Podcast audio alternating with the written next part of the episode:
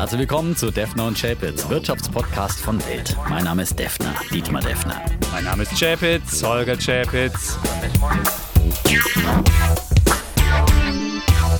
Die im Podcast besprochenen Aktien und Fonds stellen keine spezifischen Kauf- oder Anlageempfehlungen dar.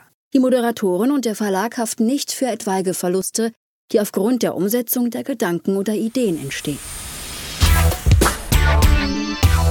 Episode 149, lieber Defner. Und Mhm. es ist überhaupt erst die zweite Folge, die wir getrennt voneinander aufzeichnen. Und wenn man es bei Lichte bedenkt, ist eigentlich die erste richtige Folge, weil das letzte Mal, als wir den Zustand hatten, getrennt aufzunehmen, war ich ja in Davos und das war so eine Sonderfolge. Und heute ist es eine reguläre Defner und Chapitz Folge, wir voneinander getrennt. Ja, Ja, passiert auch manchmal. Der Kollege ist in den Osterferien Ja. im Rheinland mal wieder und erkundigt sich nach dem Stand des Rheines. Aber auch der Suezkanal ist wieder frei. Ja. Also auf allen Gewässern läuft's wieder. Genau. Und äh, Und ich habe ja mein Dann, Studio äh, eingerichtet. Also man muss ja sagen, heute können wir zum ersten Mal dann feststellen, ob sowas wie Paartherapie auch remote funktioniert. Wir machen das ja jede Woche so eine Art Podcast-Paartherapie. Und wenn das klappt, dann äh, ist es auch für andere vielleicht ein Vorbild, dass man nicht persönlich zum Therapeuten gehen muss, sondern das auch per ähm, Fernübertragung machen kann. Und hier wird auch gebaut, muss ich sagen. Also wenn im Hintergrund dann irgendwann mal eine Säge angeht, dann müsst ihr das einfach heute ertragen, weil das Studio nicht so ganz schalldicht ist. Aber dann sind wir gleich bei unserem Thema. Wir werden heute nämlich über den Immobilienboom sprechen, lieber Defner. Ja. in der Tat, ja, mal wieder.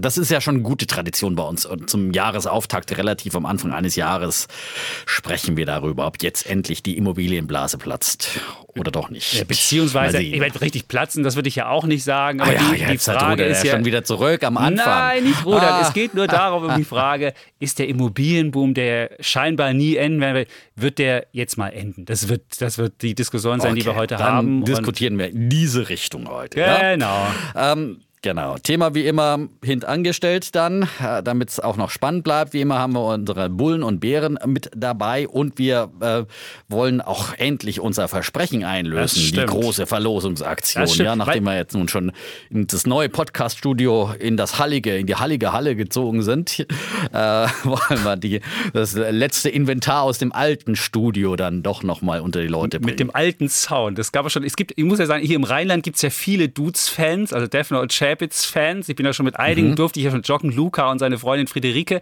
Und die haben sich auch über den neuen Sound so ein bisschen beklagt und meinten, hm, es würde so ein bisschen mehr hallen und der alte wäre besser gewesen. Und was er auch gesagt hat, er ist als Bauingenieur tätig, Luca. Und äh, ich habe mit meinem, mit meinem Vantage Investment, das war einer der Börsengänge dieses Jahr, die äh, Vodafone Tower Sparte, das wäre irgendwie eher ein Blindgänger. Und dann haben wir gleich eine Wette gemacht, ob sie am Jahresende bei 28 steht, die Aktie. Also insofern, ich wette auch, während ich hier ähm, im Rheinland bin. Und was man auch sagen muss, im Rheinland sind wir sogar gesichtsbekannt. Ich rannte neulich am Rhein lang und dann grüßt mich jemand so nett. Ich denke, na gut, der Rheinländer, der ist ja nett, der grüßt einen ja. Und dann war das ein Hörer von uns, Jan. Und der hat uns erkannt und beziehungsweise mich erkannt. Ja, und dann, Wahnsinn. äh, der hat ähm, dich erkannt, ja. Und du dann, brauchst noch nicht im Pluralis Majestatis reden. Ja, Danke, danke, genau. Und dann äh, jetzt, Aber der Defner rennt immer heimlich mit Der als Schatten mit, deiner genau. selbst. Ja. Aber- ja. also insofern, insofern ist hier, ist hier eine Vielleicht der müssen wir irgendwann mal Hochburgen. an unsere eine der Hochburgen, wunderbar. Dann herzliche Grüße ins Rheinland und die Fröhlichkeit, sie soll erhalten bleiben, auch in diesen trüben Tagen, ja. Aber ich glaube, da lässt sich der Rheinländer nicht lumpen, ne? Ich denke glaube, du ich bist mal. im, im, im, Schwäbischen bist du besser als im Rheinischen, lieber Dieter. Ja, okay. Also- gut, äh, dann lasse ich das mit dem Rheinischen. Ja. Ähm, Aber- aber, Ja, wie gesagt, ich wollte ja gerade genau. dir schon mal den, ja, ich wollte dir jetzt mal den, den, Ball zuwerfen in Sachen Verlosung, ja, Ja. dass wir jetzt hier mal zu Potte kommen und endlich unsere Versprechen einlösen. Wir haben gedacht, ja, da holen wir uns dann noch mal notarielle Aufsicht So und äh, äh, ein paar Glücksmänner hinzu. Glücksmänner und eine Glücksfrau. Also meine Frau ist auch dabei als jemand, der auch geschäftsfähig ist. Die Kinder sind ja beide noch unter 18, insofern sind die ja nicht geschäftsfähig. Und ich bin natürlich auch dabei. Und wir haben jetzt die Lostrommel mit all den Millionen von Menschen, die gerne dieses wunderbare, äh, also wir haben da wirklich stundenlang Lose aufgeschrieben. Also man muss sagen, das ist eigentlich seit Anfang des Urlaubs und haben sie in eine große Lostrommel gepackt. Und all die Menschen, die das haben wollten, es gab wirklich ganz herzzerreißende ähm, auch Begründungen, warum dieses Plakat und die 100 dann zu dem oder zu derjenigen gehen sollte. Und eine Sache war, ich betreibe einen Koch-YouTube-Kanal und ich würde im Hintergrund immer dann Defner und Schäpitz haben. Ich bin mal gespannt, ob wir dann demnächst bei Spätzle kochen im Hintergrund hängen oder ob jemand anderes das gewinnt. Das liegt aber nicht in meiner Hand, sondern das liegt jetzt in der Hand der Kinder. Fritz und Levin sind's und die Frau guckt zu. Und äh, jetzt, genau, ich würde sagen, jetzt. Dann schreiten wir genau. zum Akt. Wir schreiten zum Akt. So. Kannst du es mal beschreiben? Ja, also wir haben so eine, wir haben so eine, wir es ist natürlich eine riesen Ja, ja. Trommel. Du musst dir vorstellen, so eine, wie eine Ja. Wäschetrommel aus, der, aus einer alten Waschmaschine. Und wir können auch mal klappern lassen. Okay, greift er hinein. Ja, jetzt greift hinein. Wer- Ist es soweit? Genau. Levin greift hinein. Es ist Und? soweit. Ja. Ich bin gespannt. Ja. So. Ja, es gibt den Tusch von Fritz auf der Klarinette. Also ihr seht, das ist ja alles dabei. Der Tusch. Und jetzt haben wir es ja, hier. fast eine Hallemarsch. Okay, jetzt haben wir Jakob Stamer aus Rheinfeld hat äh, und er ist 17, hat gewonnen. Ich weiß gar nicht, ist es jetzt Wunderbar. Mal, Ja, Stamer. hat er auch eine Begründung dazu geschrieben, Ja. wo er denn unser tolles äh, Poster platzieren Ja, will? ich guck mal, das habe ich hier, warte mal, Jakob, jetzt muss ich mal also wie- aus Rheinfeld. Im Rheinland zogen wir den Gewinner aus dem Rheinfeld. Ja, Ja, das ist doch sehr ja. treffend. Jetzt muss ich erstmal hier äh, alle Sachen durchgehen. Nochmal noch mal für alle anderen gesagt, äh, wir äh, verlosen einen, eine Originalzeitungsannonce, äh, ganzseitig aus der Welt am Sonntag. Ja? Vintage-Look, ja. Schon Vintage-Look. mittlerweile mit, dem- mit der 100, zu unserer 100. Ausgabe. ja. Und wo möchte er das aufhängen? Ja, ich lese es vor. Gerne würde ich das Plakat aus dem alten Studio meiner, meiner Idole, er nennt uns Idole, ich dachte schon, was, Idole, Defner und Chapitz, gewinnen. Ich bin 17 Jahre alt und treuer Hörer des Podcasts. Das Plakat würde ich mir dann an meine Zimmerwand hängen, dort, wo ich es immer betrachten kann, während ich den wunderbaren. Podcast lausche. Über eine Antwort würde ich mich sehr Wunderbar. freuen. Jetzt hat er sogar die Antwort äh, über Podcast bekommen. Also, Sehr schön. und er sitzt, wohnt im Rhein, Ah. in Rheinfeld. Und ich sehe schon die Defner und Menschen. Chapitz jetzt, jetzt als Bravo-Starschnitt Ja, sozusagen. ja. Wie früher, ja. Also Früher es- mal hing da der Winnetou oder ABBA oder was man sonst so Idole hatte. Ja, und heute Defner und Chapitz. So soll es sein. Ähm, ich habe ja auch äh, viel Hörerpost abgearbeitet. Endlich mal die ganzen ETF-Anfragen unsere, nach unseren Listen. Das sei damit auch dann erledigt mal. Würde ich mal sagen, die, die Listenanfragen. Alle anderen müssten sich dann selbst äh, in, in zukünftig dann äh, nach äh, den gängigen ETFs, äh, die es da so gibt, erkundigen.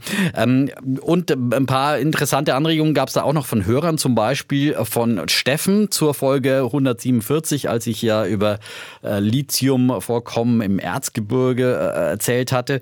Und da hatte ich ja auch ähm, diese Geschichte mit Geothermie und Lithium im Oberrheingraben äh, erwähnt. Und er hat jetzt auch noch ergänzt, dass es dazu ja auch eine Aktie gibt, nämlich Vulkan Energy Resources. Und äh, ganz spannend, äh, da gab es äh, letzte Woche gerade auch äh, passende Handelsblattgeschichte dazu, die über dieses Startup geschrieben haben, über Titel Lithium Schatz unter dem Rhein. Und äh, es ist ein Startup aus Karlsruhe, das in der Tat äh, diesen kostbaren Rohstoff äh, dann ähm, da rausholen will. Und äh, im sogenannten Oberrheingraben heißt es da, das ist äh, zwischen Frankfurt und Basel, äh, also nicht bei dir im Rheinland, sondern ein bisschen weiter unten. Ähm, da ist Europas größte Lithiumquelle äh, versteckt und äh, Zehntausende von Tonnen liegen dort im salzhaltigen Thermalwasser unter der Oberfläche.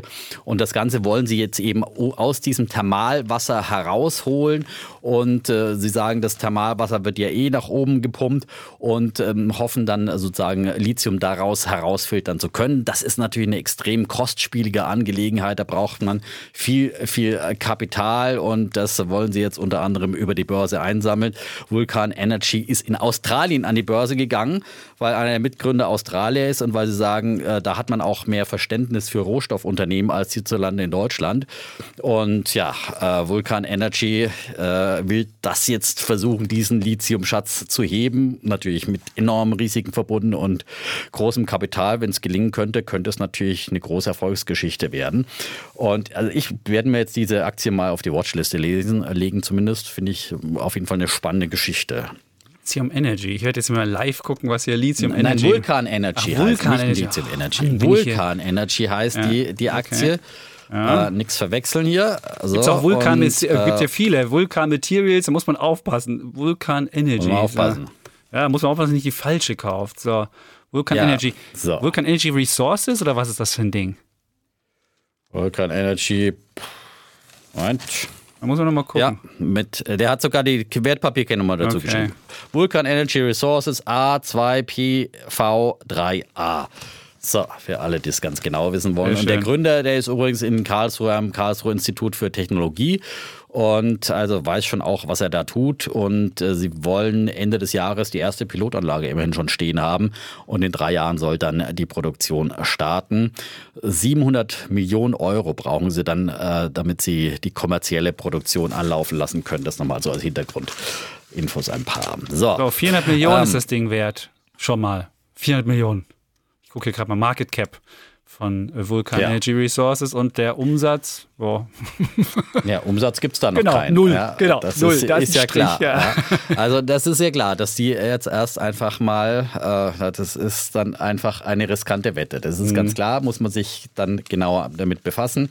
Ähm, kann sich auch diese Handelsblattgeschichte mal vom letzten Freitag durchlesen.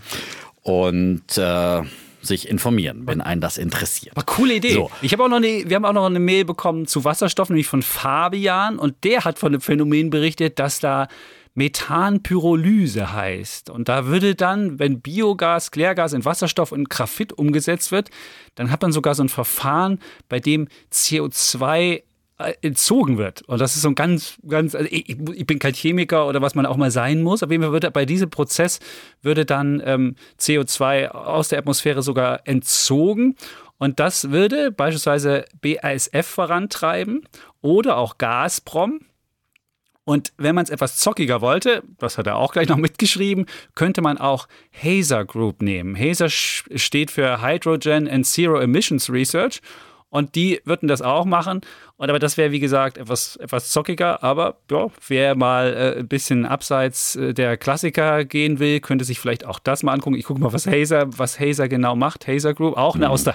Wir haben heute viele also ich, ich fand auf jeden Fall, ich habe die Mail auch gelesen und ich fand es auf jeden Fall eine sehr, sehr spannende Technologie und äh, toll, dass da natürlich auch BASF da weit mit vorne ist. Äh, äh, sieht man einfach, wie auch unsere großen alten Dickschiffe in Deutschland immer wieder in diesen neuen Technologien äh, mit weit vorne mit dabei sind.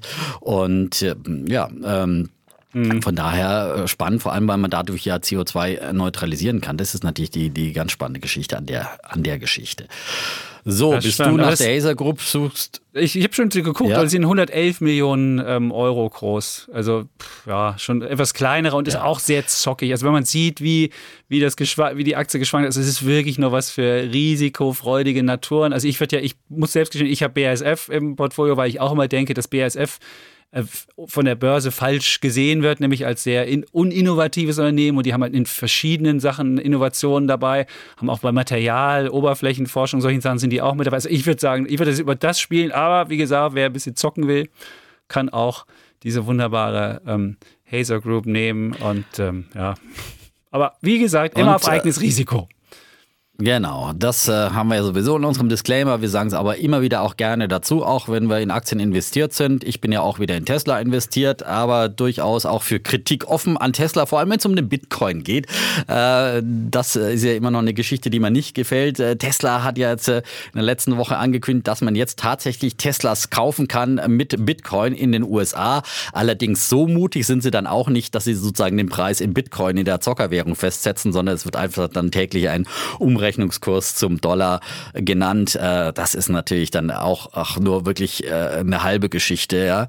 Ähm, und äh, dazu aber hat uns dann der Christian eine E-Mail geschickt und gesagt, dass wir einen in unserer ständigen Diskussion über Tesla und Bitcoin einen Aspekt einfach oft nicht erwähnen, nämlich den immensen Stromverbrauch von Bitcoin. Und das hat mir da einen Artikel geschickt von, von Golem und schließt sich diese Argumentation an, dass einfach es halt überhaupt überhaupt nicht zu Tesla und Elon Musk passt als äh, Unternehmen, das einfach auch ähm, energetisch die Welt verbessern will und äh, CO2-Ausstoß neutralisieren will, dass man dann auf der anderen Seite hier äh, enormen Stromverbrauch unterstützt durch Bitcoin. Und ähm, in diesem Artikel wird dann eben ausgerechnet, dass wenn man einen, äh, einen Tesla mit Bitcoin bezahlen würde, dass das dann so viel Stromverbrauch wäre äh, wie äh, fünf äh, quasi Batterieladungen, mit denen man dann äh, 5000 Kilometer fahren könnte. Also also lieber, sagt er und dieser Artikel, äh, 5000 Kilometer deinen Urlaub Italien fahren und zurück, als ein äh, Tesla mit einem Bitcoin, mit Bitcoins zu kaufen. Und insgesamt wird in dem Artikel dann auch wieder geschrieben, dass ähm, der Bitcoin insgesamt einen jährlichen Stromverbrauch hat wie äh, ganz Norwegen. Also das ist, ist immer wieder einfach irre, was, was hier an Strom verbraucht wird.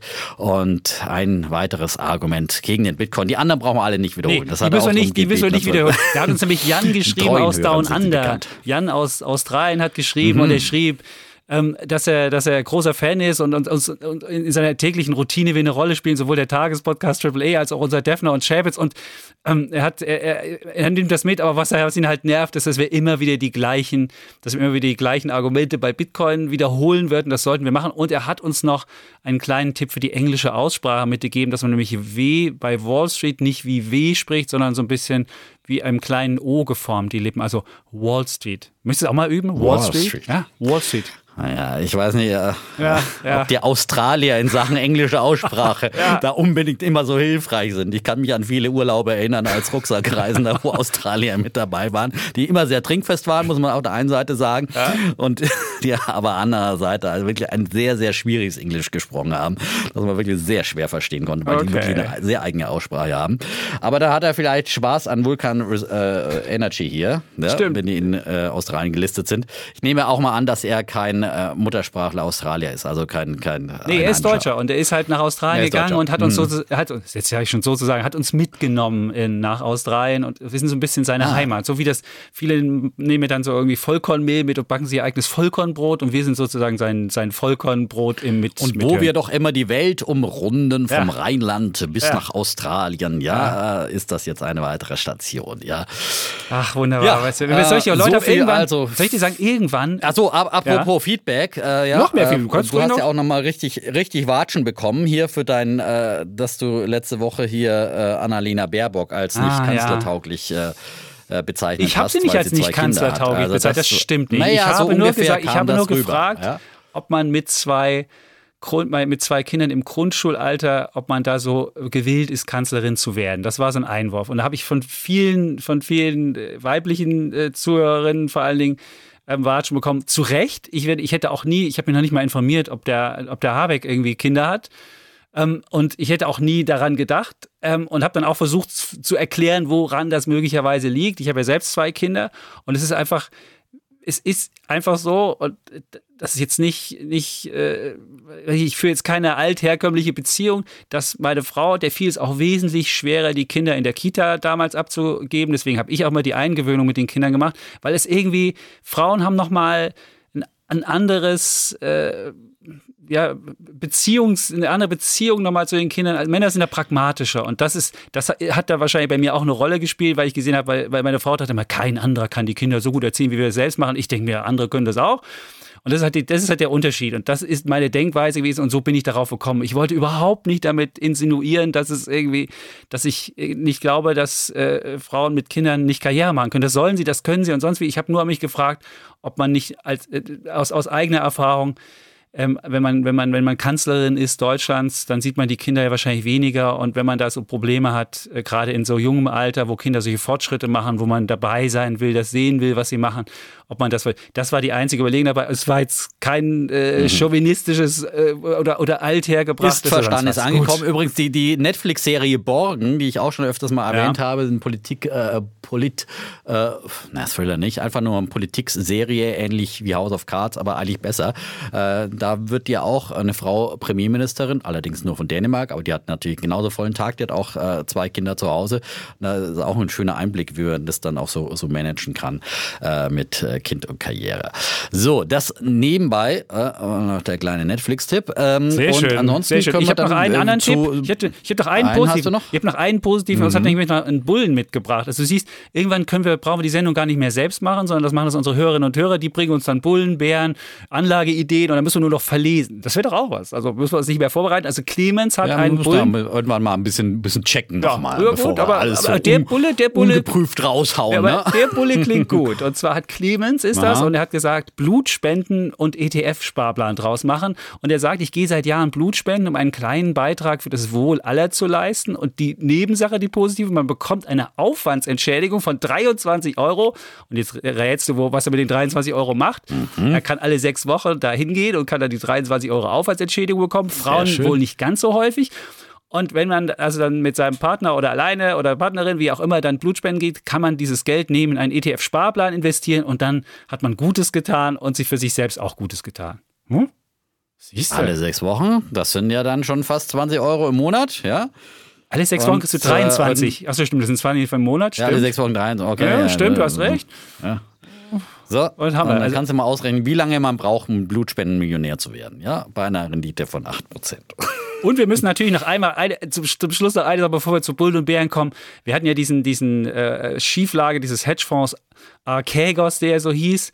Und der hat ja mit, mit Hebel spekuliert. Und du bist ja jemand, der das auch immer mit CFDs macht. Erklär jetzt nochmal allen Menschen, wie das so funktioniert und wie man sich dabei fühlt, wenn man da. Ich würde einfach sagen- Ich würde mich jetzt Ja, einfach mal also interessieren. Zu, zu Archegos Ja. komme ich gerade noch, ja, und letztendlich äh, 20 Prozent, er hat ja auch mit äh, 20 Prozent Eigenkapital ungefähr spekuliert. Mhm. Das ist was, was man zum Beispiel auch bei CFDs macht, was zum Beispiel auch bei in meinem kleinen Hedgefonds, in meinem CFD-Portfolio Genau. so ist. Wenn ich äh, in Aktien investiere, dann äh, kann ich mit 20 Prozent Eigenkapital eben äh, dann eine Aktie bewegen und das ist einfach ganz äh, relativ einfach. Also wenn eine Aktie 100 Euro meinetwegen kostet, äh, musst du eben nur 20 Euro einsetzen und kannst damit aber diese Aktie für 100 Euro kaufen. Wenn sie 20 Prozent verliert, ist dein Eigenkapital futsch komplett weg, ja. Und wenn sie 20 Prozent gewinnt, hast du aber natürlich 100 Prozent Rendite, ja. So einfach ist die Rechnung. Das heißt, nach oben läuft es wunderbar. Ich habe da letztes Jahr prima mit verdient. Dieses Jahr habe ich da auch mir schon viele blaue Augen geholt, ja. Ich bin noch nicht in Schieflage geraten, aber natürlich in vielen Positionen ausgestoppt worden und äh, natürlich hat dieses äh, Depot auch äh, viele Verluste gemacht, aber zum Glück habe ich ja auch letztes Jahr schon viel, ich nehme da halt immer auch Gewinne dann laufend raus. Man darf jetzt nicht immer da alles drin lassen äh, und, und, und äh, immer diesen Schneeball noch größer werden lassen, bis er dann äh, platzt, sondern man muss in guten Zeiten dann da was wegnehmen und wieder in normale Aktiendepots umschichten. So habe ich das immer gemacht, würde ich das empfehlen. Aber grundsätzlich ist es einfach wirklich, was ich sage es immer wieder, was wirklich für Fortgeschrittene und was wirklich auch für äh, äh, das kleinere, die kleinere Wettkasse, die Zockerkasse, wo man dann mal ein bisschen äh, mit rumzocken kann. Aber grundsätzlich finde ich es besser, wenn man es so trennt und sagt, ich habe hier ein normales Aktiendepot, weil ich habe früher auch schlechte Erfahrungen gemacht mit einem beliehenen Aktiendepot, weil da reißt da wirklich in so Crash-Situationen alles mit runter und dann kommt eben der Margin Call, äh, der Anruf von der Bank, die rufen ja heute nicht mehr an, aber schicken eine E-Mail oder liquidieren gleich selbst. Und dann werden einfach äh, auf Teufel komm raus äh, Positionen einfach verkauft, egal zu welchen Kursen. Und das geschieht ja dann meistens bei, äh, bei äh, fallenden Kursen, äh, zu denen man normalerweise seine Aktien nicht verkaufen möchte und sollte. Und deswegen ist es eigentlich eine schlechte Idee, deswegen alle, äh, vor allem Anfänger und so weiter, auch wenn es noch so lockt, ähm, das schnelle Geld, äh, lieber davon die Finger weg. Man ist eigentlich mit normalem Aktiendepot gut in einem guten äh, Risiko unterwegs. Und ja, auch wenn ich hier ab und zu mal was erzähle von, von CFDs, also das sollte man wirklich sehr, sehr vorsichtig rangehen wenn dann erstmal irgendwie notfalls mit, zum, mit dem Spielgeldkonto da anfangen gibt. Aber, aber Hebel 5 geht ganz normal, geht ganz normal über, über CFDs, weil normales Aktiendepot kannst du nur mit Hebel 2,5 beleihen ungefähr. Da kannst du immer, immer nur 60 Prozent ungefähr beleihen. Und bei CFDs kannst du wirklich auch mit Hebel 10 oder, oder wie? Ich muss jetzt Ja, also bei Aktien, es gab ja da jetzt neue Regularien von der BaFin. Mhm. Früher war es ja noch viel ganz, ganz schlimmer und da habe ich auch wirklich dann oft mir ganz blutige Finger geholt. Da konnte man zum Beispiel den DAX mit Hebel 20 verkaufen. Äh, kaufen. Äh, und ähm, also ähm, mit Nachschießen, oder? Nee, bezieh beziehungsweise nein, halt, es gibt ja den, den DAX heute noch auf, Mhm. mit Hebel 20. Man konnte den, äh, den DAX, glaube ich, mit 0,5 Prozent Eigenkapital oder so kaufen. Und jetzt braucht man auch für, wenn du einen Index kannst du Mhm. immer noch mit 5 Prozent Eigenkapital nur kaufen. Äh, und ist es nicht mehr nachschusspflichtig. Du kannst heutzutage nur noch dein komplettes Eigenkapital, Mhm. alles, was du reinschießt, äh, verlieren. Früher war es wirklich nachschusspflichtig, dass du wirklich nochmal sozusagen über das, was da drin lag. Aber da hat äh, dann äh, die deutsche äh, Kapitalmarktregulierung eingegriffen zugunsten auch der Privatanleger und gesagt, wir müssen die auch schützen. Äh, weil das ist dann natürlich dann wirklich unkalkulierbare, mhm. äh, unkalkulierbare Verluste. So. Aber so ein bisschen, aber dazu komme ich ja auch wie Lotterie noch, ähm, ist das aber, ist doch lustig. Ist doch eigentlich, wenn nee, du Lotterie sagst, ist noch was anderes. Oh, na gut, du kannst wetten, Ja. dass der DAX jetzt steigt, irgendwie 1% und dann, wenn du es mit Hebel 20 machst, hast du 20% mal eben gemacht. Also ich meine, geht. Ja, aber Lotterie ist halt ein reines Glücksspiel. Und da kannst du nicht- willst natürlich ja. schon auch, aber mal, wir wissen, dass wir natürlich kurzfristig auch überhaupt nicht äh, Dinge vorhersagen können und Mhm. es immer wieder mal Turbulenzen geben kann an den Märkten. Das sieht man halt jetzt. Und äh, da kommt man dann, wird man natürlich dann zu Verkäufen gezwungen. Da muss man aber halt auch konsequent dann sein Money Management betreiben. Das wissen alle, die, also mit spekulativen, das sind ja nichts anderes, Optionsscheine, was auch immer, alle Hebelprodukte, die es da draußen gibt, äh, funktionieren ja mehr oder weniger auf die gleiche Art und Weise. Ähm, und da muss man einfach dann aufpassen und dann aber auch rechtzeitig sich dann, dann verabschieden aus äh, Positionen, wenn es in die falsche Richtung geht. Und bei Aktien ist der große Vorteil, dass man dann eher, wenn man vielleicht sogar ein bisschen Cash hat oder sowas, dann auch in die Schwäche hinein nochmal zukaufen kann und äh, einfach Schwächephasen auch aussitzen kann. Darüber geht es dann auch noch bei meinen Bullen und bei meinen Bären Näheres dazu. Oh, ja? schön geteased, das ist wunderbar. Jetzt, jetzt denke ich wieder so, gespannt, was jetzt äh, der Kollege Defner bringt. Fangt, magst, ja, wer, wer mag anfangen? Magst du anfangen? ich, stimmt, ich mache, ich werde das Thema Fang du vorstellen, mal an, ich mal du fängst anfangen. dann mit dem Thema genau. auch an, deswegen, ja, mach du mal einen Bullen oder einen Ich würde Bär. meinen äh, Bären der Woche machen, wobei ich mir nicht ganz sicher war, wa- was ich jetzt dem Bär der Woche gebe. Es geht beides mal um Managergehälter. Soll ich jetzt für den Größenwahn bei Teamviewer meinen Bären vergeben? Also die sponsern ja nicht nur das meistverkaufte äh, Trikot der, der Welt, nämlich von Menu, sondern jetzt gehen sie auch in die Formel 1, sponsern sie auch. Aber der äh, Manager hat auch das größte Gehalt eines, ich glaube, aller Zeiten in Deutschland bekommen mit über 70, mit über 70 Millionen. Das ist schon, das ist schon der Hammer. Also ich weiß nicht, ob ich dafür den Bären gebe oder insgesamt für die, für die Bezüge der DAX-Vorstände. Die sind nämlich gefallen, wobei das ja eigentlich positiv ist, weil man da auch sieht, dass die Vergütung auch an an Performance mit dranhängt und man auch äh, in Corona-Zeiten nicht nur ähm, nicht nur normale Arbeitnehmer in Anführungsstrichen verlieren, sondern eben auch die Chefs. Auf jeden Fall würde ich vielleicht äh, erstmal damit anfangen, die Bezüge der, zu erklären, was da passiert ist. Die Bezüge der Vorstandsvorsitzenden sind um äh, rund 28 Prozent gefallen und der durchschnittliche DAX-Vorstand bekommt nur noch 5,3 Millionen Euro, 5,3 Millionen die armen Manager. Also es ist schon, und das hat die Frankfurter Vergütungsberatung HKP äh, ausgerechnet. Und was das Entscheidende ist, für die Managementgehälter, das sind nicht die, das sind nicht die fix, die Grundgehälter, die sind konstant geblieben, aber die variable Vergütung und das sind halt so die erfolgsabhängigen kurz- und langfristigen Boni, die sind gefallen und zwar äh, im Schnitt um 40 Prozent und die Gewinne der DAX-Unternehmen sind im Schnitt um 45 Prozent gefallen. Insofern ist das sogar, würde ich mal sagen, ganz positiv. Und es ist eigentlich der erste große Rückbruch, äh, Einbruch von Managementgehältern seit über einer Dekade. Es ging ja eigentlich eine Dekade nur nach oben und jetzt zum ersten Mal mal runter. Ähm, wobei, äh, ich finde das ja eigentlich ist das ja positiv und es müsste, müsste ein Bulle sein, aber es ist für mich ein Bär, weil die Leute halt weniger verdient haben. Du bist heute noch nicht ganz entschieden, merke ich schon. Der Ja. Urlaub tut dir nicht gut. Ja, es gibt ja, es, es sind 22 Grad und Sonne. Da, ist es, da fühlt man sich schon wie im, Ja, wie im in Sommer. Berlin ist es übrigens auch 20 Grad und Sonne. Also so, Ja, aber so weit sitzt- sind wir da nicht zurück. Aber ich sitze dann so am Rhein ja. und guck, sitze so am Rande des Rheins und sehe, wie so das Wasser runtergeht. Das ist wirklich ein wunderbares Gefühl, wenn du so sitzt und äh, einfach so auf den Rhein Hauptsache, blickst. der Wasserstand ist noch okay. Ja? Der ist noch relativ- Also und das nicht, Schöne ist- nach dem, nach dem Suezkanal jetzt wieder, wieder ein Rhein Nee, nee, das ist noch, ist noch vom, vom Hochwasser, sieht man noch ein bisschen. Und dann sind so riesengroße Hölzer liegen da noch rum. Das ist so Treibholz, was jetzt, was jetzt beim letzten Hochwasser liegen geblieben ist. Und das sieht aus wie Kunstwerk. Und da, da, da turnen Hm. die Kinder lang und so. Das ist wirklich sehr schön. Also wer am Rhein jetzt da äh, bei Königswinter Oh, unterwegs ist. junger Mann, ist das Kunst oder kann das weg? Ja, genau. Ich hoffe mal, dass es Okay, stehen ich kann bleibt. kein Rheinländisch. Du kannst ja. kein Rheinländisch, das ist, muss, muss auch nicht. So, auf jeden Fall sind wir noch bei den Managementgehältern. Wer hat das meiste im DAX bekommen? Es ist Also. der deutsche Postchef Frank Appel, Dr. Frank Ja. Appel. So viel Es Zeit bleibt im Rheinland. Es Es, bleibt- bleibt, in Bonn. die Kohle, ja, hast du recht, hast du recht. Auf der anderen Rheinseite.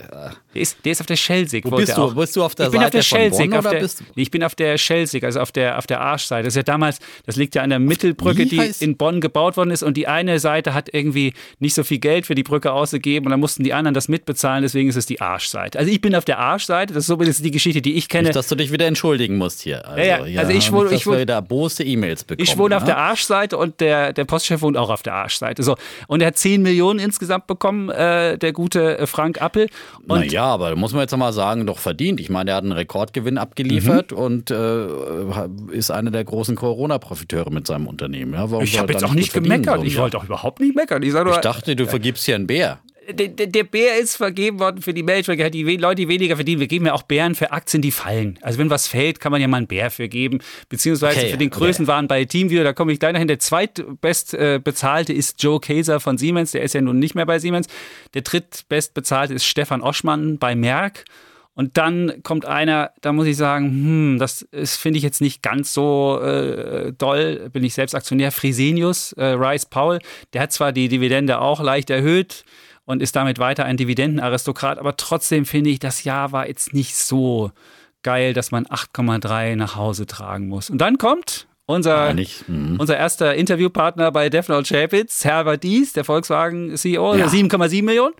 Und dann kommt ein. Der hätte mehr verdient, ja. Wenn ich mir anschaue, was Winterkorn früher nach Hause getragen hat, ja, muss ich ehrlich sagen, Herbert Dies für seine Mammutaufgabe, wie er ja, wir haben ihn schon so oft gelobt über den grünen Klee, aber man kann es immer wieder nur sagen, wie er VW umbaut in Richtung E-Mobilität.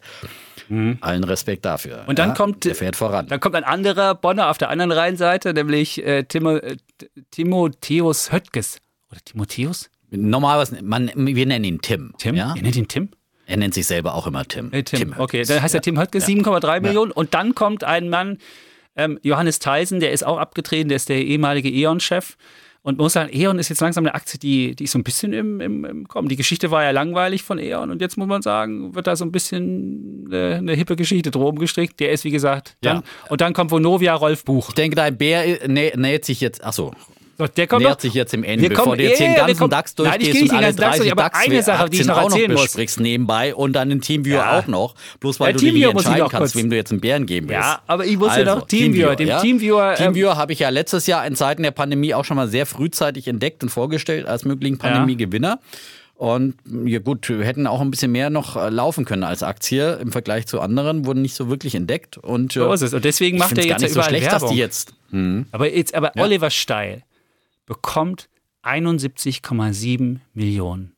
Das Festgehalt beträgt 900.000 und dazu kommen dann halt die Boni und äh, Aktienoptionspakete. Äh, und da muss man wirklich sagen, das wird als Teilhabe an der Wertsteigerung des Unternehmens gesehen. Und ich möchte mal einfach wirklich mal sagen, dieser Mensch hat einfach Glück gehabt, in einer Pandemie da zu sein mit so einer Fernsoftware. Also das haben wir ja auch bei, bei Axel Springer, haben wir die, glaube ich, auch Teamviewer. Wenn dein Computer kaputt ist, kann sich dann jemand von ferne auf deinen Computer schalten und kann gucken und kann das reparieren.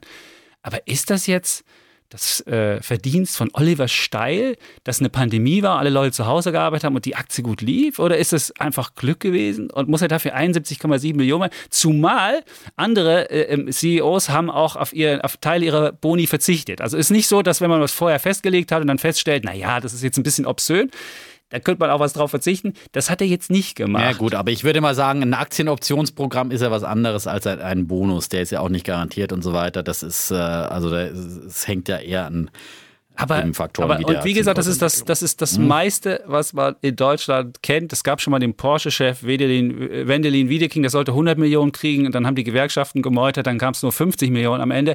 Aber 70 Millionen, sorry, der Finanzvorstand von TeamViewer hat 35 Millionen bekommen auch das ist für mich eine Summe, die ist äh, unvorstellbar. Und deswegen sage ich, mein Bär der Woche, ich muss zum Schluss sagen, es ist einfach Teamviewer, die jetzt irgendwie versuchen, in, in Art von Größenwahn zu denken. Wir haben eine Marge von 60 Prozent. Das ist schon geil. Das Geschäftsmodell ist auch gut, alles prima. Aber das finde ich einfach zu übertrieben und deswegen ja, sage ich jetzt, gebe ich jetzt denen den Bär der Woche und der Rest, das war okay, nur so ein bisschen Beiwerk. Du, der Rest war jetzt nur mal ein bisschen überlegen und ja. so weiter. Ja, okay. Gut, dann habe ich jetzt auch eine halbe Stunde für meinen Bären der. Woche. genau. Ich habe mich da mal, ich mal runter zu den Kindern eher, ich würde ich würde dann eher mein, äh, mein ich fange auch mal mit dem Bär der Woche an okay. und das wäre auch nochmal, was du ja auch immer gerne sagst. Äh, Markttiming äh, bekommt mein Bär der Woche, vor allem äh, Markttiming beim Thema Verkauf. Ja, wenn man äh, meint, man muss mal schnell zwischenzeitlich äh, den Markt timen und äh, verkaufen, um so mögliche Schwächephasen auszusetzen. Und ich, ich denke, das sollte man sich nochmal in Erinnerung rufen, ähm, was da vor einem Jahr passiert ist. Und auch all diejenigen, die jetzt vielleicht äh, wirklich letztes Jahr erst im Corona-Crash oder danach eingestiegen sind, die vielen jungen Aktionäre, die noch nie so einen richtigen Crash mitbekommen haben. Ähm, wir haben ja damals immer gepredigt, dass wir gesagt haben, ähm, damals im Corona-Crash vor eben, dass sich jetzt genau äh, ein Jahr jährte in diesem März, äh, dass man eben nicht verkaufen soll, wenn man einfach zum Beispiel eben keine gehebelten Positionen hat äh, und kein beliehenes Depot hat ähm, und sonst äh, langfristig seine Aktienanlage betrachtet, dass man dann einfach dabei bleiben soll, weil man immer die Gefahr hat, dass man nicht wieder äh, reinkommt in den Markt, wenn der, wenn der dreht und, und, und, und äh, sich erholt. Und äh, wenn man äh, verkauft, oft dann zu Tiefstkursen verkauft und dann steigenden Kursen oft wieder hinterher sieht. Und damals habe ich schon oft erwähnt, dass, äh, dass es immer wieder Studien gibt, dass wenn man nur die wenigen guten Tage verpasst, dass man da seine Rendite äh, für alle Zeit versaut. Und äh, da gibt es jetzt eben eine neue Studie, von der ähm, Bank of America, die haben sich das mal ganz, ganz langfristig angeguckt. Seit 1930 haben sie zurückgerechnet und ähm, haben gesagt, äh, was wäre eigentlich gewesen, wenn man eben äh, die zehn besten Tage äh, versäumt hat in einer Dekade, in jeweils einem Jahrzehnt im S&P 500, das ist ja der Index, den es eben auch schon sehr, sehr lange gibt. Ähm, wenn man hier immer nur in einem Jahrzehnt einfach nur die zehn besten Tage verpasst, äh, denkt man eigentlich, ja gut, zehn Tage verpassen, das ist ja weiter nichts. Ja, in, in zehn Jahren sollte ja keinen so großen Unterschied ausmachen. Aber äh, der Unterschied ist einfach extrem eklatant. Also äh, wenn man die verpasst, dann hat man einfach eine Rendite über all diese Jahre insgesamt von 28 äh, Prozent ähm, seit 1930. Ähm, wenn man aber ähm, diese zehn besten Tage äh, nicht verpasst hat, sondern einfach äh, seit 1930 stetig äh, dabei war und alle Ups und Downs mitgenommen hat, dann liegt eben die Rendite bei 17.700 Prozent. Ja? What? Nochmal für mich jetzt. 28? 17.000 17 gegen? 28 Prozent oh. im Lauf von, äh, naja, äh, 90 Jahren fast. Ja? Boah. Ähm, gegen 17.715 Prozent. Und das ist genau, ja. das ist, ich konnte es selber nicht glauben. Ja? Also es ist aber wirklich äh, haben die äh, errechnet. Wow. Und ähm, ja, das muss man sich immer wieder vor mhm. Augen führen. Ne? Immer jeweils die zehn besten Tage in, in, in einem Jahrzehnt. Und es sind halt dann einfach so Tage, wie sie zum Beispiel dann auch äh, letzten März, diejenigen, die dabei waren, können sich vielleicht noch erinnern, dass es dann ja doch nach dem März dann wieder diese rasante Aufholjagd gab. Ähm, ähm, der quasi aktuelle Bullenmarkt hat ja am 23. März begonnen, jetzt auch wieder auf den S&P 500 bezogen. Und ähm, er hat dann nach einem Jahr, zum äh, einjährigen Geburtstag des Bullenmarktes, schon 75 Prozent zugelegt. Der DAX hat ähnlich zugelegt, auch um die 75 Prozent. Und die Nasdaq, der Nasdaq Composite, der hat sogar um 100 Prozent zugelegt, sich verdoppelt eben in, in, dieser, in diesem einen Jahr. Und es gibt ja viele, die damals ausgestiegen sind und vielleicht dann einfach den Einstieg nicht mehr geschafft haben. Die haben dann eben es versäumt, innerhalb eines Jahres hier ihr Geld äh, zu verdoppeln, wenn sie im Nasdaq unterwegs waren oder 75 Prozent plus zu machen.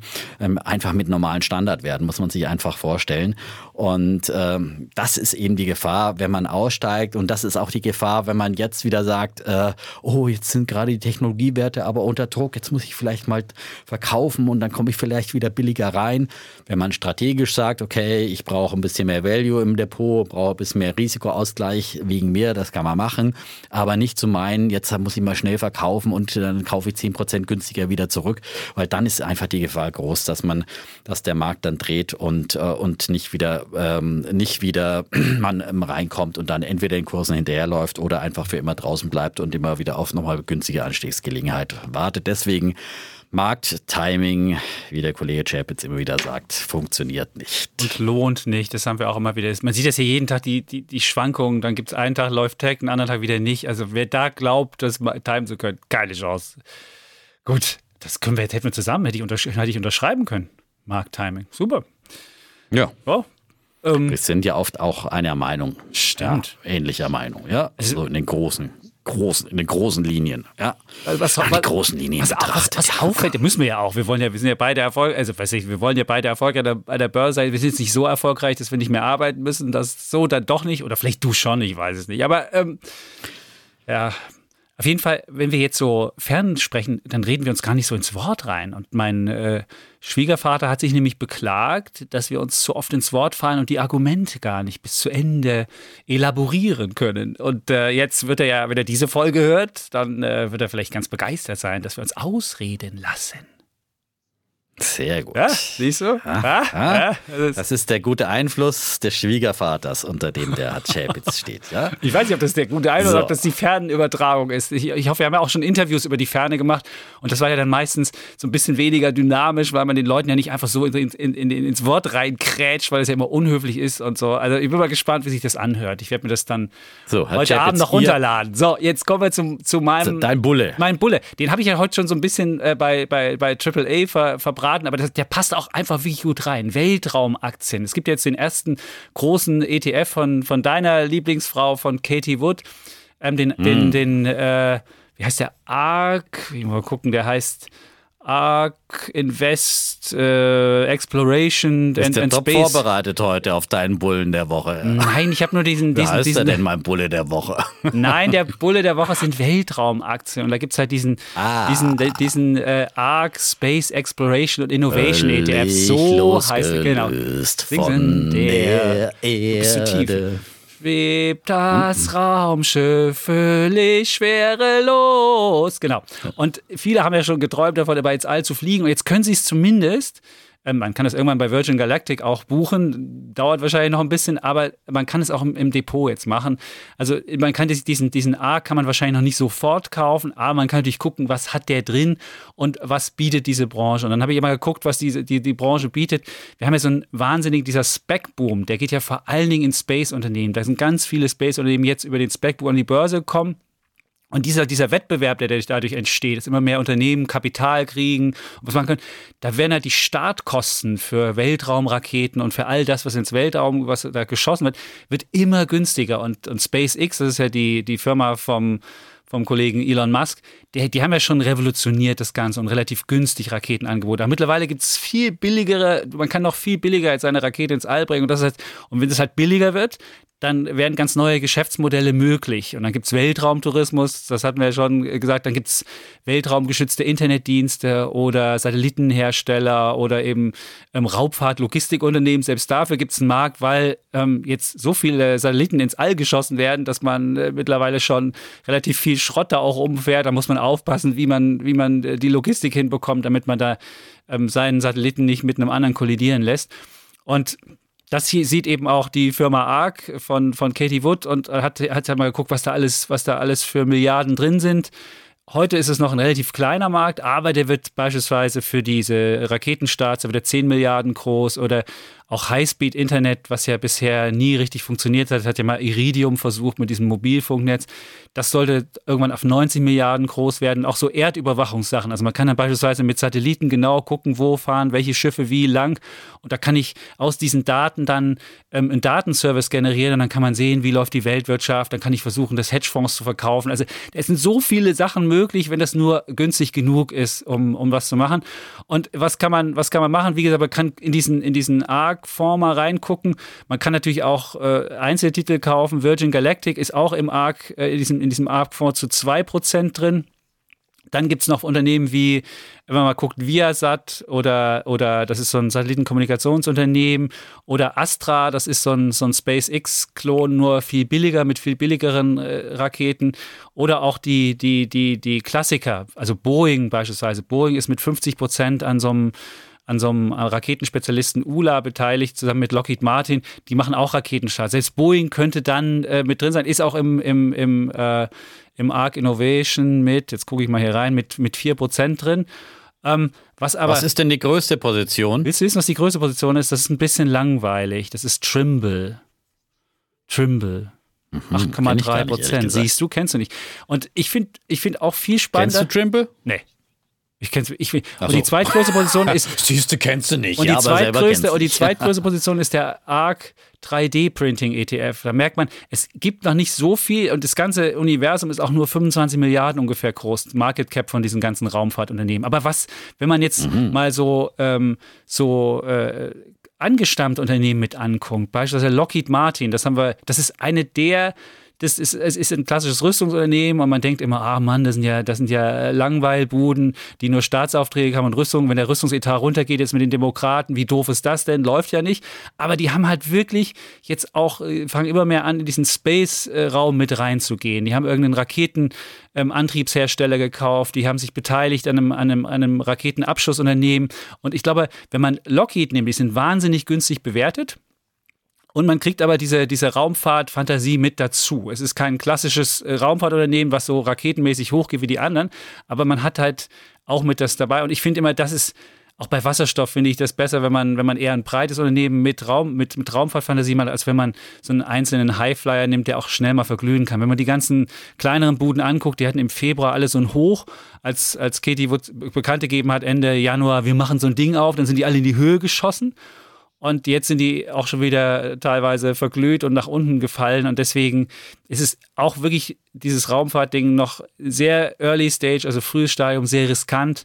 Und wer das über, über weniger riskante Sachen mal versucht, entweder diesen, WK, diesen, diesen ähm, ETF zu bekommen, was allerdings schwierig ist, weil man die wahrscheinlich über die Wall Street ordern muss, oder nimmt halt so einen alten, so Lockheed Martin wäre beispielsweise so mein Favorit in, in diesem Feld. Man darf natürlich auch keine Skrupel haben, dass man ein Rüstungsunternehmen dann Dafür vergibt der Chapitz heute seine Raketen-Emojis ja. und den Bullen oben Drei. Emojis, ja? genau. Ah. Das habe ich auch festgestellt. Alle Leute, alle jungen Menschen geben immer Emojis, Raketen-Emojis. Das gehört dazu. Also mal drei Emojis für Lockheed Martin. Und mein Bulle der Woche, Raumfahrt. Sind eigentlich Drohnen auch mit drin? Ja, ich als großer Drohnen-Fan. Also nicht unter den Top Ten. Es gibt noch L3 Harris, das ist auch ein Rüstungsunternehmen. Dann ist noch drin Kratos. Hast du wahrscheinlich auch noch nie gehört. Dann gibt's Weil Hintergrund der Frage war, ich habe letzte Woche davon äh, gesprochen, dass es Gerüchte gibt oder Berichte, dass äh, Lilium über ein Spec an die Börse gehen soll. Und heute kam übrigens die Nachricht, es ist jetzt offiziell, dass Lilium eben über den Spec äh, Quell Acquisition QELL an die Börse geht äh, und äh, auf das verschmolzen wird. Äh, das fusionierte Unternehmen soll dann mit 3,3 Milliarden Dollar bewertet werden. Und Lilium ist ja hier Münchner Drohnenhersteller, der, äh, bei dem unter anderem Frank Thielen hier äh, mitbeteiligt ist. Und, äh, Mit dem jogge ich jeden Morgen Geschichte. vorbei. Der hat da sein Büro hier am Rhein. Aber am Frank Thelen. Ja, Frank Thelen. Also nicht bei Quell. Aber wenn ich mir Quell angucke, mhm. boah, die Aktie ist aber nicht so doll gelaufen. Aber die ist, heute, sie wieder, heute springt sie wieder über 10. Aber so richtig die Fantasie die Flugfantasie Nein. ist da irgendwie. Hm. Mal sehen. Aber ich bin, bin mir bei Lilium jetzt auch noch nicht so ganz sicher. Ich bin ja immer noch ein E-Hang-Fan, ja, die ja nicht schon, schon weiter sind, aber natürlich auch abgestraft wurden wie alle anderen Tech-Werte. Das trifft die Raketenaktien ja auch, die mhm. du angesprochen hast. Äh, und, und alles, was, äh, was Tech hat, dieser ganze heiße Scheiß, wurde jetzt einfach im März extrem abgestraft und äh, wenn er dann auch aus China kommt, nochmal doppelt abgestraft. Mhm. Und damit komme ich dann quasi zu. Was für eine Überleitung. Zu meinem Was Bullen für eine Überleitung. Ja, yeah. wir haben ja, ja, Wahnsinn. Ne? Ja. Wir, haben ja, wir haben ja eingangs jetzt hier schon mal über diese große Schieflage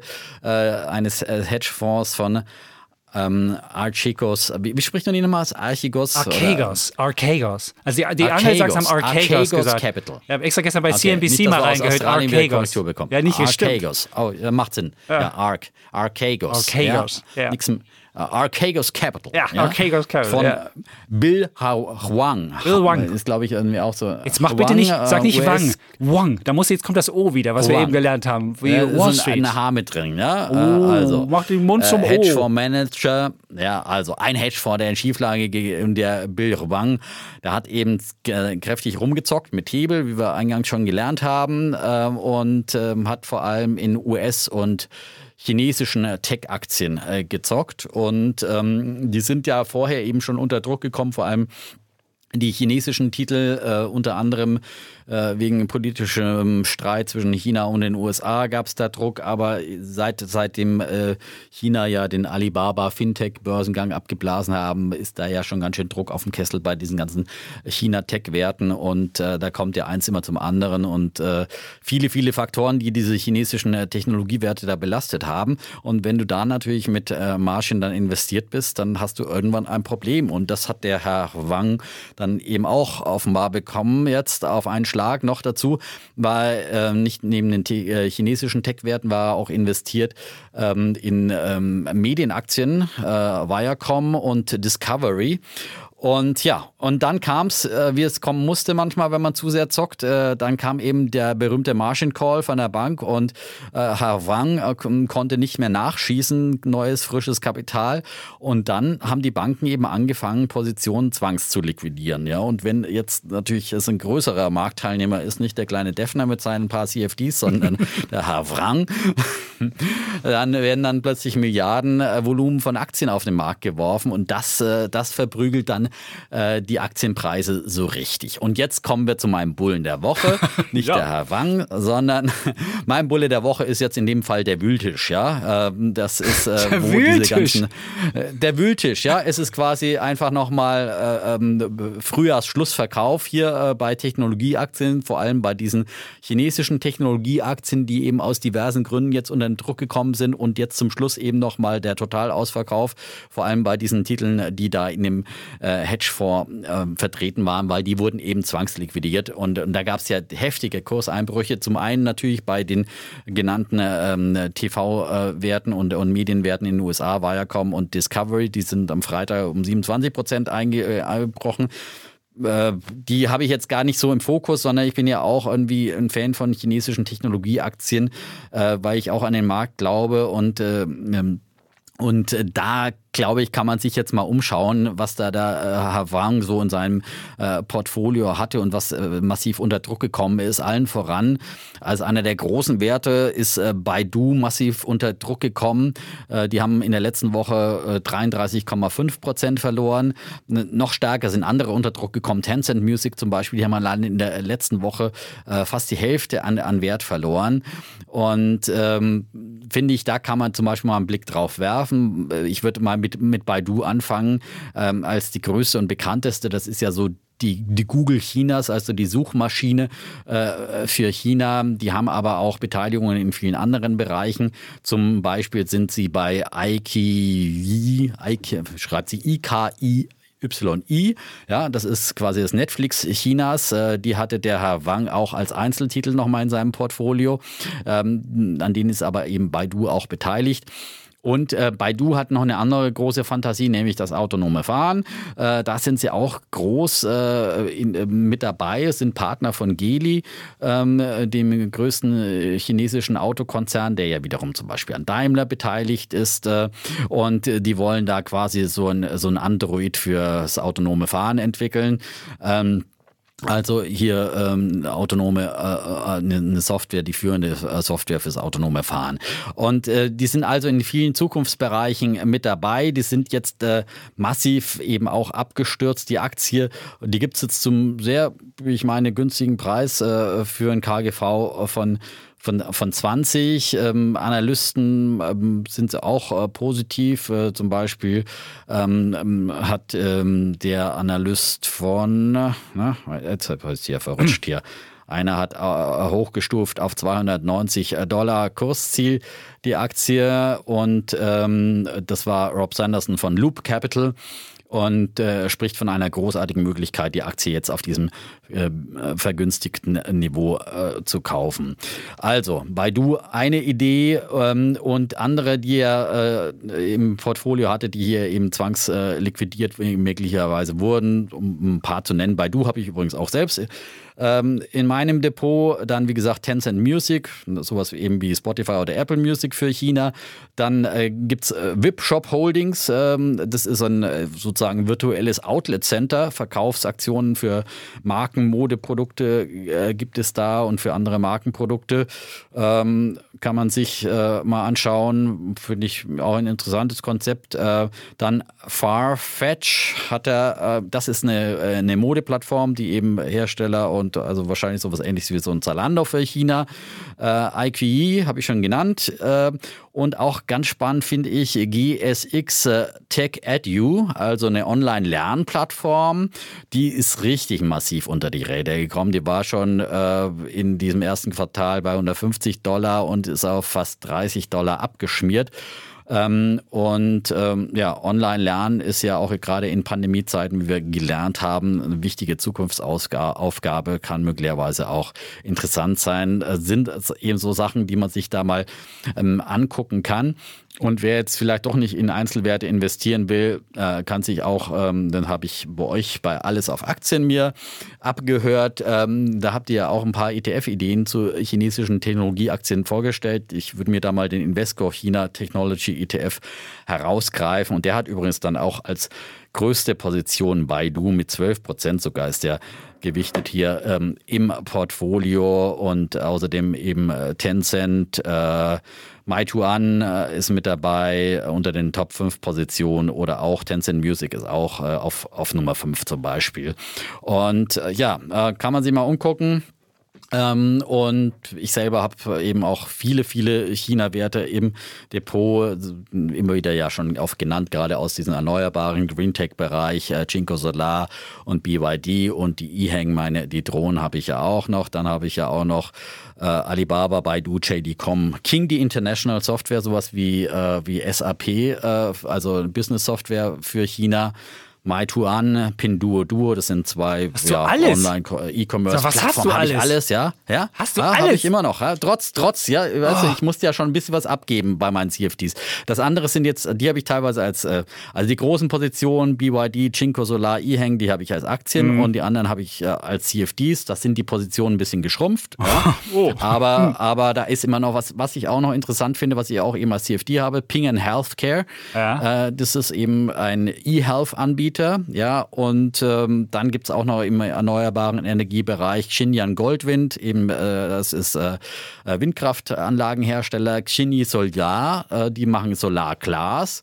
Und Tencent, die habe ich ja noch über Prosus abgebildet. Das habe ich mal mhm. unter den 21 Ideen für 2021 vorgestellt. Ja, die Holding, die auch im Eurostox äh, investiert ist. Also ganz viele kleine China-Knaller.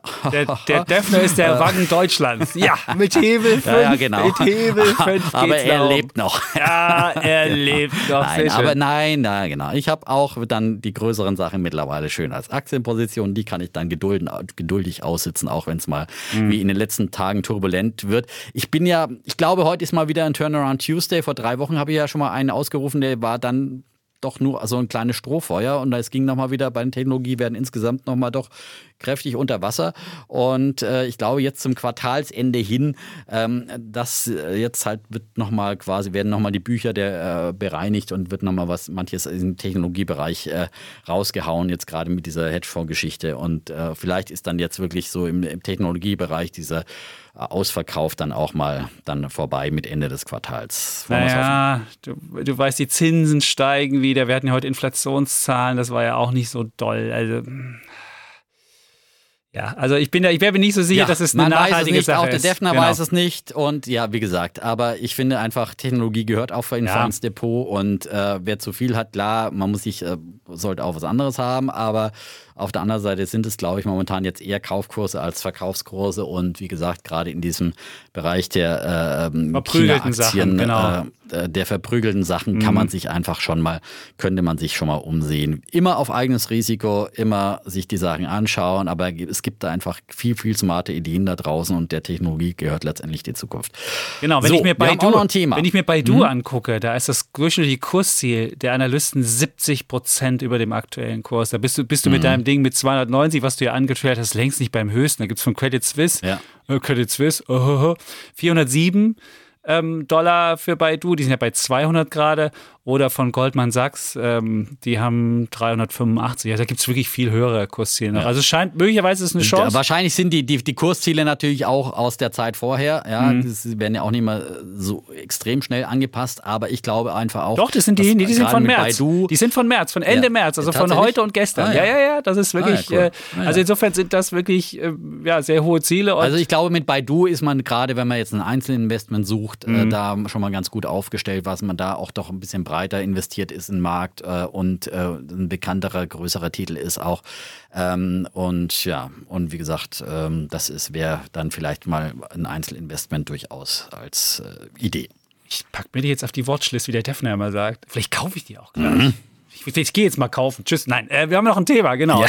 Das ist, äh, ja, gut, bevor jetzt hier es ist eh besser, du kaufst wer, äh, nur während der Wall Street Öffnungszeiten, ja, so. Stimmt, da kommen Und, die ADRs, äh, genau. das sind ja auch die ADRs, die man da kauft wahrscheinlich. Oder was, was kauft man, wenn man Baidu kauft? Da kauft man den, den ADR dann in Deutschland? Ja, Baidu ist wirklich, Baidu ist wirklich äh, an der Nasdaq notiert. Genau, das ist aber, aber nur der ADR. Also, Und die, die, die kauft man dann in Deutschland. So, äh, oder wie ist das? Ja, klar, wenn man oder kauft man den Hongkong-Wert? Ja, ich weiß jetzt Frage, wo hängt ADR das dran? In dem Fall. Wo hängt das dran? An dem, an dem Baidu äh, China und ich muss es morgens handeln? Oder hängt es am Baidu Nasdaq oder ich muss es abends handeln? Ach so, du, du meinst die deutsche Aktie ja, ja. dann, die, die man in Deutschland. Ich will sie in Deutschland kaufen. Ich würde sagen, die hängt an der Nasdaq, würde ich jetzt mal einfach so okay. tippen. Äh, und äh, wahrscheinlich, äh, aber auf jeden Fall sollte ein Markt dann wenigstens offen sein, weil mhm. sich die Market Maker ja dann irgendwo an dem liquiden Markt orientieren für die Preise, die sie stellen hierzulande. Ja. Gut, dann habe ich jetzt bis 14. Letztendlich wird natürlich Letztendlich wird der, der Preis dann auch hier gemacht, aber er wird halt mit größeren Handelsspannen gemacht mhm. von den Market Makern hier. Ja? Und, äh, und wenn die einen Referenzwert haben an einer großen liquiden Börse, dann ist das natürlich ist die, die, die Spanne auf jeden Fall enger.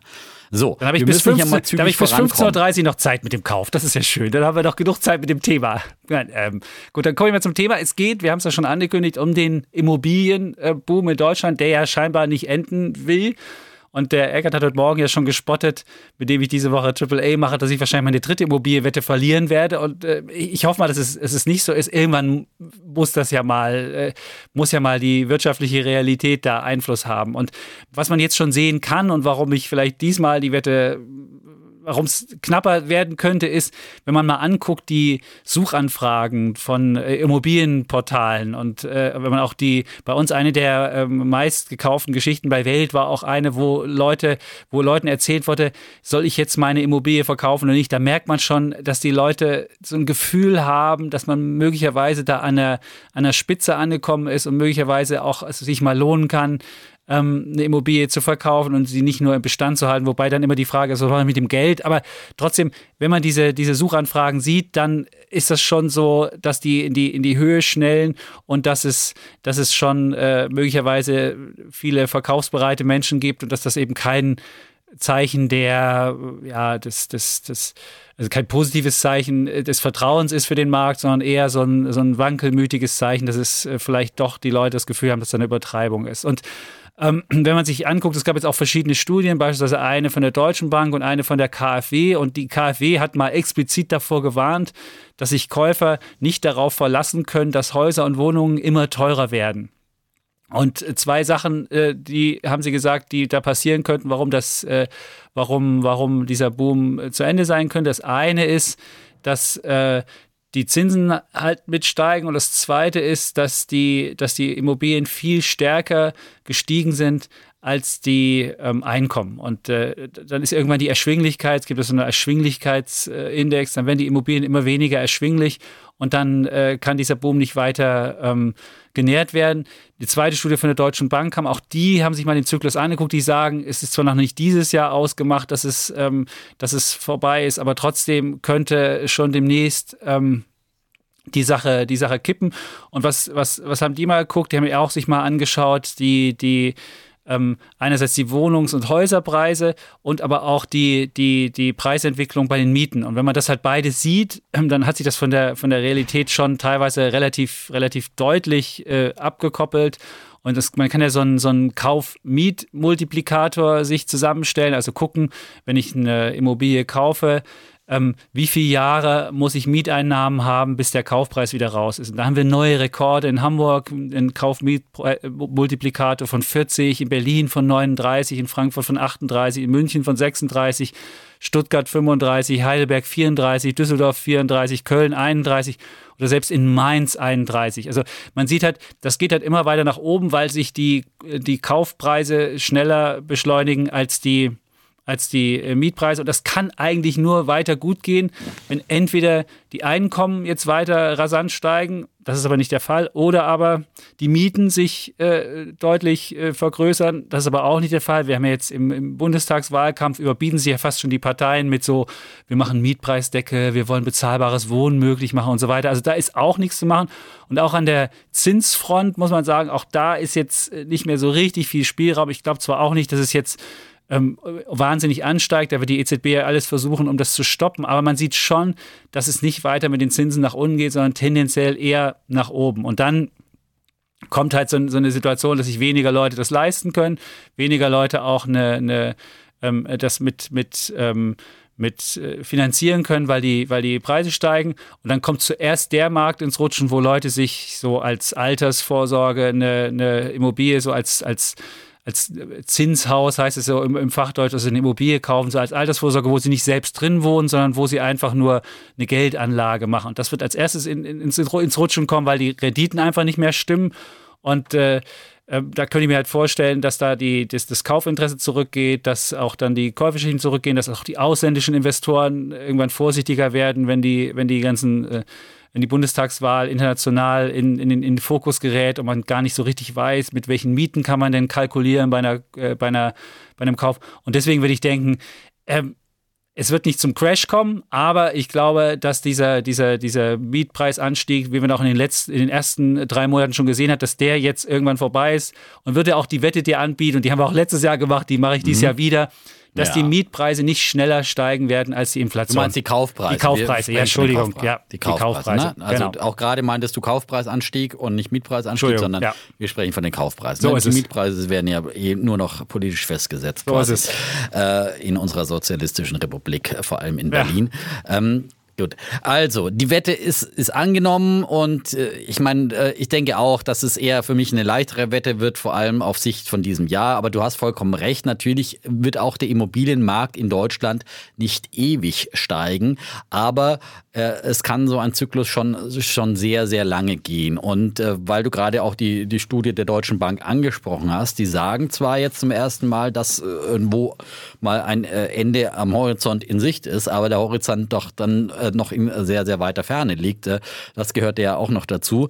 Die sagen nämlich, dass im Schnitt für Deutschland sehen sie das Ende des, des Zyklus dann im Jahr 2024 erst. Ähm, und ähm, selbst dann sagen sie ja auch, dass es dann nicht so ein totales äh, Zusammenbrechen des Immobilienmarktes sein wird. Also für jeden, ich glaube, viele hören sich das jetzt wieder an. Wir kriegen ja auch immer wieder viele, viele die Fragen. Ähm, soll man jetzt noch in Immobilien gehen oder ist der Markt überhitzt, ist es zu spät und was macht man einfach? Die, die Fragen sind einfach da, weil man ja auch nicht weiß, wohin mit seinem Geld. Also die Deutsche Bank sagt dann auch, äh, dann nach 2024, dann könnte es über drei Jahre äh, insgesamt äh, ein Minus geben von fünf Prozent.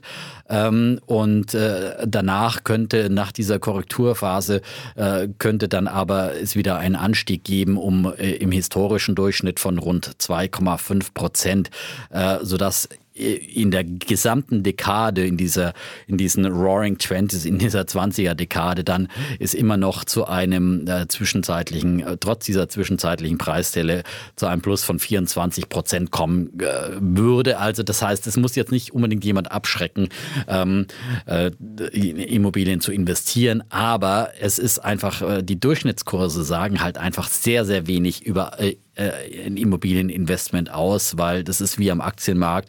Wenn man jetzt dann in Einzelaktien investiert, dann ist halt einfach die einzelne Immobilie, die einzelne Stadt, die einzelne Lage, Lage, Lage eben das Entscheidende. Und äh, ich glaube, da wird es natürlich die großen Unterschiede geben. Das sagt übrigens dann auch die Deutsche Bank und sie ist äh, zum Beispiel auch noch zuversichtlicher, dass der Boom in Berlin, in unserem Berlin, länger geht äh, als über 2024 und übrigens auch in deinem Leipzig, ja, weil für Berlin, das sind sie äh, bei der Deutschen Bank schon äh, lange sehr positiv. Äh, Habe ich, glaube ich, letztes Jahr auch diese Studie mal vorgetragen, dass Berlin nicht mehr arm, aber sexy ist. Und weil sie einfach glauben, dass Berlin auf dem Weg zu einer globalen Metropole ist. Und Leipzig interessanterweise ganz anderer Aspekt, das Dorf- und Kreissterben in der äh, Metropolregion, der Region außenrum, äh, dass da immer mehr quasi Stadtflucht dann stattfindet, äh, weil ähm, drumherum es äh, doch, doch ähm, ähm, eine Abwanderung quasi gibt und keiner mehr in so einem leeren Dorf da rumsitzen will. Ähm, also das dazu und ich glaube auch gerade für dieses Jahr äh, kann man äh, und für auch für die nächsten Jahre kann man sehr sehr zuversichtlich immer noch sein, solange die Zinsen eben nur moderat ansteigen, glaube ich eher, dass es nochmal die äh, Käufer Interessenten erstmal beschleunigen würde und die Nachfrage erstmal nach Immobilien zum Beispiel anheizen würde, wenn die Zinsen jetzt langsam anziehen und da rechnen ja auch viele mit, dass es jetzt vielleicht schon bei den zehnjährigen Zinsen in Richtung äh, Max Herbst sagt das zum Beispiel in Richtung 1,25 Prozent im Schnitt gehen könnte von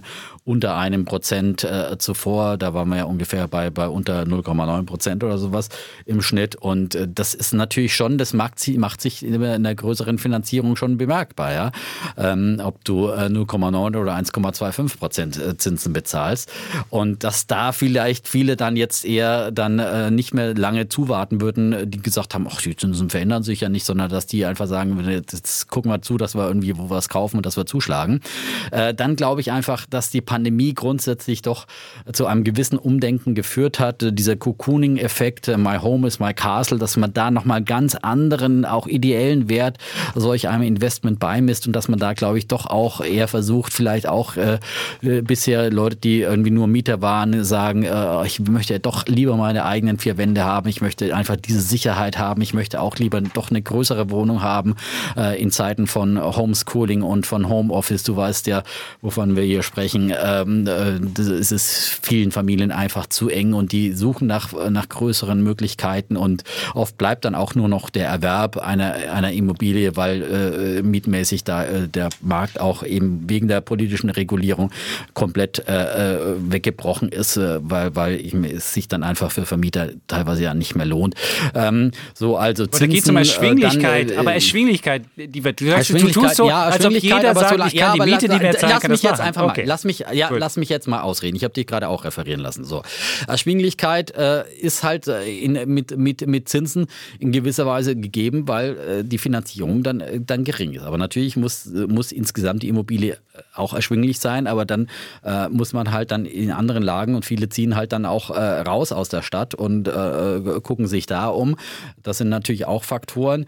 Ähm, dann ist natürlich die Konjunktur zieht wieder an. Also wir haben ja letztes Jahr diese Wette gemacht, mitten in der Pandemie, wo natürlich viel andere Risikofaktoren da waren, wo möglicherweise drohende Arbeitslosigkeiten was da waren. Jetzt kommt man ja doch relativ auch mit wenig äh, Arbeitslosigkeit durch diese Krise und jetzt zieht die Konjunktur an. Die Leute haben jetzt wieder mehr Planbarkeit, also würden sich da sicherlich eher dann auch nochmal weiter äh, zum Immobilienkauf jetzt entscheiden, eher in diesem Jahr oder im, im nächsten Jahr dann. Also ich glaube jetzt ganz, ganz kurzfristig dieses nächstes Jahr werden das nochmal besondere Antreiber sein, ähm, die hier nochmal eher beschleunigen werden. Äh, und ähm, und äh, das alles äh, äh, zu den äh, anderen Faktoren, die eh da sind, was zum Beispiel auch dann die Deutsche Bank in ihrer Studie, dass wir nach wie vor halt einen ähm, ein, ein, zu wenig Angebot insgesamt, eine Angebotsknappheit haben ähm, und dass äh, dieser Zyklus auch weiter da ist. Äh, und da äh, sprechen Sie vom äh, Statistischen Bundesamt, dass sie äh, dass 293.000 Wohnungen 2019 fest äh, fertiggestellt worden sind, dass aber die äh, Nachfrage nach Einschätzung der Deutschen Bank eher bei 350.000 liegt. Und sobald Angebot und Nachfrage ist einfach der bestimmte Faktor für den Markt. Und sie rechnen eben auch damit mit einem Bevölkerungswachstum äh, um durchschnittlich 311.000 pro Jahr bis 2033 rechnen sie vor allem auch durch eine Nettozuwanderung dann mit diesem Bevölkerungswachstum und sehen da also diese Nachfrage nach wie vor einfach da. Und dadurch äh, wird dieses Angebots-Nachfrage-Verhältnis einfach dann immer ähm, dazu führen, dass, äh, dass auf jeden Fall das preistreibend wirkt. Und dazu kommt ja auch immer noch mal, dass der, ähm, der Pro-Kopf-Flächenverbrauch ja einfach auch immer stetig steigt, weil es mehr Single-Haushalte gibt, aber weil eben, wie ich gerade sagte, eben Familien dann auch äh, immer gerne mehr, mehr Platz haben. Äh, äh, pro Kopf äh, war die äh, Fläche bei 42,5 Quadratmetern 2009 und ist gestiegen auf 47 Quadratmeter 2018 zum Beispiel. Also äh, das sind so Trends, die einfach im Takt sind und die, die, die weiter anhalten werden. Da gehe ich fest von aus. Und so, so ein Immobilienboom kann einfach dann sehr, sehr, sehr lange dauern.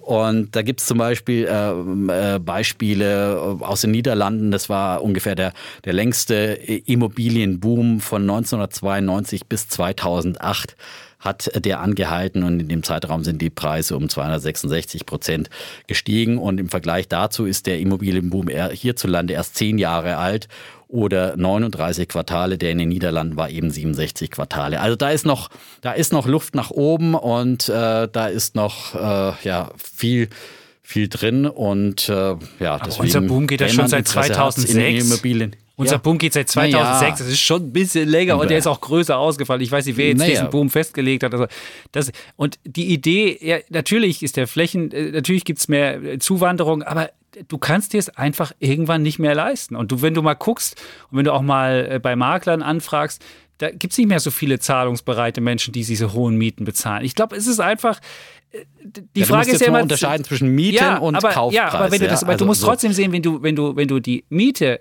die einer Kalkulation für eine, für eine, für eine, für eine, Miet, für eine, für eine Wohnungsinvestition, wenn du die nicht reinkriegst, dann, ist, dann, dann, dann hast du nicht mehr mehr ein 40er ähm, KGV für ein Immobilie, sondern dann läuft es noch viel weiter hinaus und dann, geht's, äh, dann kriegst du noch weniger rein an Miete und dann hast du auf einmal KGVs Gut, von 50. Und das ja, musst du halt einfach sehen. Und die Sache ja, ja. zu sagen, es, es geht nicht, in die, hat nicht jeder das Geld. Du, du hast immer die Idee, naja, wenn die Nachfrage nur da ist, dann wird doch das Geld irgendwie da sein. Die Leute haben das und dann wird Nein, das und dann wollen die Leute Singles und dann kaufen alle. Angebot, ja, die Preise. Aber wenn Nein, du, wenn, aber das ist, aber Nachfrage so. zu einem Preis und es geht nicht, du hast eine Nachfrage bei einem bestimmten Preis und ich glaube, die meisten Leute können sich das nicht mehr leisten, einfach schlicht eine Immobilie zu kaufen. Der, der, Fakt war doch da, als ich nach Berlin gezogen bin, Anfang der 2000er, wollte, da waren die Preise spottbillig und ja. keiner wollte Immobilien Stimmt. kaufen, weil die Mieten auch spottbillig waren. So, es ist nicht und dann anziehende Preise äh, sorgen eher dafür, dass dann eben auch äh, Kaufwillen äh, geschaffen wird sozusagen. Ja, das andere ist übrigens der politische Aspekt, den du auch angesprochen hast. Also ich gehe fest davon aus, dass dieser unselige Mietendeckel in Berlin kassiert wird vom Bundesverfassungsgericht und dass dann dieser Sozialismus wenigstens äh, ein wenig eingedämmt wird, dass das auch nochmal zusätzliche äh, den, den Markt wieder etwas ins Lot bringt und wieder auch Investoren äh, zurückbringt. Das wird auch nochmal ein zusätzlicher Kaufanreiz sein. Und natürlich das große Umfeld. Ich meine, die großen Investoren, sie wissen nicht mehr, wohin mit ihrem Geld letztendlich. Du musst äh, bei äh, zehnjährigen Bundesanleihen Strafzinsen bezahlen. Ja, die, äh, die Lebensversicherung soll nächstes Jahr auf 0,25 Prozent äh, Mindest äh, äh, garantierte Rendite gekürzt werden. All diese bisherigen sicheren Anlagemöglichkeiten für, für Anleger fallen ja weg. Da bleibt eigentlich nur noch der Immobilienmarkt, wo man sagt, und dann ist man dann auch zufrieden, wenn man irgendwie ein Prozent Mietrendite oder äh, unterm Strich mm. dann rauskriegt, ja, ist immer noch besser als Strafzinsen irgendwo ich zu bezahlen nicht. oder, oder nichts zu bekommen. Spannender also ist dann sowas wie, wie Vantage Towers, die einfach solche Masten haben, wo du auch eine Rendite von drei bis vier ja, Prozent sicher kommt, hast. Ja, wo du auch so ja, Sachen dann hast. Dann kommt Elon Musk mit seinen, mit seinen Satelliten und löst den Mobilfunk ab, ja, und dann sind deine Vantage Towers schnell Vintage Towers, ja, dann kannst du auf den Flohmarkt sehr bringen, schön. Ja? sehr gut. Mhm. Ja, so, gut. Äh, das, äh, die, die Argumente sind, sind ausgetauscht. Aktien, Aktien und Immobilien, genau, sind immer was anderes einfach auch. Nochmal. Ja, das stimmt, da hast du recht. Aber es gibt auch woanders noch äh, einigermaßen stabile Renditen. Man muss da nicht eine Immobilie für kaufen, zumal die politische Situation Man kann Situation zusätzlich auch Aktien haben, finde ja. ich auch, ja. Ist die cleverere Angelegenheit. Aktien und Immobilien, ja, finde ich eine wunderbare Mischung. Und bei Immobilien, da kann man auch auf Leverage spekulieren. Da muss man mit, da muss man mit Leverage so, machen. Ja, Was willst genau. du denn sonst machen? Da ist ja der Markt nicht so schwankend Bank, das ist ja das Gute, dass da nicht äh, jeden Tag an der Börse irgendwo ein Markt, äh, ein Preis festgestellt mhm. wird und, und dann äh, die Bank kommt und sagt, oh, deine Immobilie ist gerade gefallen im Wert, jetzt musst du aber ganz dringend nachschießen. Ja? Das ist das Gute. Ja, da hat man einfach eine langfristige Kalkulierbarkeit. Schön. So, Immobilien, wunderbares, spannendes Thema und ähm, ja, äh, jeder, der interessiert ist, wird sich sowieso umfangreich damit beschäftigen.